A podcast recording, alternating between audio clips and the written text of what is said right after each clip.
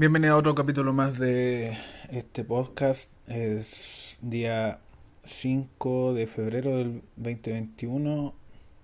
Creo que hace dos semanas que no, no grababa un nuevo capítulo, más que nada por eh, motivos personales o de trabajo. No tuve mucho tiempo en realidad. Así que se juntaron varias cosas. Por ejemplo, habían dos concursos que, que los mencioné hace varios meses eh, y aparecieron los ganadores, por ejemplo, el, el, de la cerveza que describía a Chile, la ganó un talquino, que además hace cerveza casera, así que la gente que vive allá en Talca, yo creo que podrían ir a ver, a contactarse con él, se llama Gabriel Bañados. Eh, esta, este concurso era de la Asociación de Productores de Cerveza de Chile. Eh, la idea era, era crear alguna metáfora o algún nombre para una cerveza que representara al país. Eh, así que... Ah, y la cerveza que él hace se llama Tenalach. Así que si alguien de allá de Talca la conoce, yo no la he probado. Una vez probé una que era Rooster. Rooster creo que se llamaba, que era de allá de Talca. Y era bastante buena. El otro concurso era de las eh, maestros de la barra. Eh, esto era eh, la oportunidad de poder vender en, esta página que se hizo masiva después del tema de la pandemia, la barra.cl, donde venden cerveza artesanal, bueno, en realidad todos los tipos de cerveza y tienen su sección de artesanales. Eh, y ganó, bueno, de 10 ganadores, Orujo Hereje, Siete Yerba Ale, Utah, Negra de Flandes, Chillán Pils, Pucarapa, Marsen Layer, Tubinator, eh, Maestranza Robus Porter y Avenida América, IPA. Eh, están disponibles ahora en, en la página de la barra.cl. No sé si hasta agotar stock o, o por un tiempo limitado. Pero esas cervezas ahora se encuentran ahí después de este concurso. Así que bacán que las cervecerías más chicas bueno, tu ingreso no es chica, pero cervecerías artesanales, digámoslo así, eh, tengan acceso a, más canales de distribución. Hablando de cervezas no, no tan chicas, eh, estaba leyendo, bueno, ya la probé, de hecho no sabía que le llamaban así, es, es la, la Californication de SOT. Es un estilo que ni siquiera aparece en el catálogo oficial de estilos de cerveza, la BJCP, algo así porque es una juicy West Coast. O sea, la West Coast normal es la que le da el énfasis amargo a la cerveza, a la IPA, a la IPA, y, la East Coast es la que le da más protagonismo a la parte frutal o aromática del, lúpulo más que al amargor. Em, y eso la hacen en, en, New England. Esa se originó en New England y tiene, bueno, eh, tiene varias gracias, entre esas que manipulan también la química del agua, eh, agregan eh, más, le agregan trigo, avena a veces para darle más turbiedad. Y la Californication de SOT es una fusión de ambos estilos. Más que nada tiene el, la estética de una de una West Coast pero sabor más orientado al, a la East Coast. Eh, o sea, de, pinta parece una West Coast, pero de sabor tiene más, más, más frutal, no es tan amarga como la... Yo la probé es bastante refrescante, es, tiene su amargor, pero no es tan intenso, entonces es bastante buena, me gustó bastante. Me gustaría que, que apareciera en los, en los supermercados, porque la única forma de conseguirlo es, es yendo a la cervecería y en fin de semana es medio complicado, sobre todo los que no estamos, los que todavía estamos en etapa 2 eh, o, etapa 1. Eh, ya se están abriendo varias comunas. Yo vivo a unos cuantos metros de Providencia, pero todavía estoy encerrado los fines de semana. Providencia ya está en etapa 3. Y es raro que, que, que Estación Central, por ejemplo, haya, avanzado a la etapa 3 cuando eh, viven en una constante aglomeración eh, el lunes fui, tuve que ir porque necesitaba comprar algunas cosas.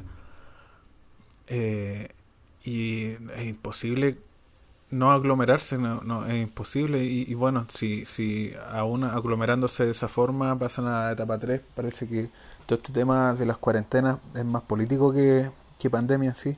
Bueno, no, no digo que el virus no exista, pero parece que la cosa se politizó al, al punto de, de convertirse en, en algo más político que, que, médico, no sé. Eh, y bueno, lo que fui a comprar en realidad fue un, una eh, una abrazadera de inoxidable y, y en eso es, porque me llegó un filtro para una malla en realidad para, para poder filtrar el lúpulo que una vez mencioné que me quedaba en el fondo del, del fermentador y pasaba directo a la botella y no es tan agradable estar tomando una cerveza con el lúpulo flotando. Es como cuando te, se te cola las hojitas de té y te quedan en el fondo de la taza. Eh, no es tan agradable verlo ahí y, y, aunque se puede dejar ese concho, prefiero no que, que, no apareciera. Así que me compré ese, es como una bazuca de malla y no... La única forma de adaptarlo a la salida de mi fermentador era comprando una, una abrazadera de inoxidable y abrir la malla porque el, el tubo que tiene de salida no, no era de la misma medida y estuve dando vueltas por varias ferreterías chicas y al final me tuve que, que ir nomás a una a Osoima, que es lo único que, que tenía una abrazadera inoxidable de esa medida. Y algo súper sencillo, no, no, y, fui a varias ferreterías y me, me decían, no, a la frente tienen, no, aquí al lado tienen, etcétera, etcétera, etcétera. Y algo tan sencillo como eso no lo pude encontrar en una ferretería normal. Y bueno, hasta ahí queda la, la ganas de apoyar a, a los más pequeños porque no tienen lo que uno necesita, aunque sea súper súper simple. En el tema de automatización me encontré con dos cosas interesantes y, y esto me lo pillé por casualidad, me llegó un link a un, a un proyecto en, GitHub que se llama Pi. Es un proyecto de automatización para, para la Raspberry Pi. Em, bueno, ahí aparece la guía de hardware, cómo conectar, qué instalar y todo. Y, y, a raíz de esto me puse a buscar más y también hay, hay de Arduino, hay un proyecto que se llama eh, Bench también es de automatización de, de la etapa de, de maceración, de, de eh, incluye varios sensores que hay que comprar también y, me parece bastante interesante. Está en create.arduino.cc eh, slash project hub slash brewbench. Ese es el de Arduino y el de Craftbeer se llama el de, el de Raspberry Pi y lo pueden encontrar en GitHub. Eh, lo otro sería, bueno, eh, hay varios, hay unos proyectos, hay un proyecto en, en, Punta Arenas para reactivar la industria porque, bueno, con el tema de la pandemia se está yendo toda la, a la chucha en realidad. Eh, y hay una empresa magallánica, la Austral, que es una cervecería de la CCU, es bastante grande, eh, quiere impulsar una inversión de 100 millones para agrandar su planta y bueno, quizás eh, supongo que eh, eso incluye también más puestos de trabajo, así que bueno, por ahí va un poco mejor la cosa, aunque claro, uno se haría que, que se bajaran las restricciones para que y, todo el trámite y todo el papeleo y todo el huevo que hay que hacer para abrir un, un emprendimiento nuevo y al final los obstáculos que, lo, que ponen eh, es lo que dificulta el emprendimiento y el emprendimiento, las pymes son las que mueven el país en realidad. Y lo último, que lo encontré interesante, pero no sé hasta qué punto se puede aplicar acá en Chile. Yo sé que para el sur se puede en algunas regiones cerca de entre Temuco y, Osorno, Puerto Vara, Valdivia, por ahí, el, el cultivo casero de, de lúpulo. Más que nada no tanto para producción, porque no sé, para producción cuánto necesitas, eh, quizá una vez al año puede, puede ser, para una producción casera de 20 litros, usar tus propios lúpulos. Eh, eh, Cascade, eh, Centennial y Chinook son las que aparecen en este artículo. pero también por el lado estético, cuando estuve en, en, en, en Berlín y en Italia también había varios parques que tenían lúpulo así como maleza, ah, y aquí están caros, así que por un tema de, clima también puede ser, pero sería bonito tener en el balcón un, una enredadera de estas.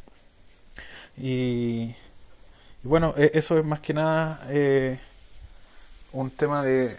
Yo hasta hace poco no tenía ninguna planta, mi señora empezó a interesarse más, ahora tengo hasta un jardinero colgante y estos jardineros verticales que se ponen en los balcones.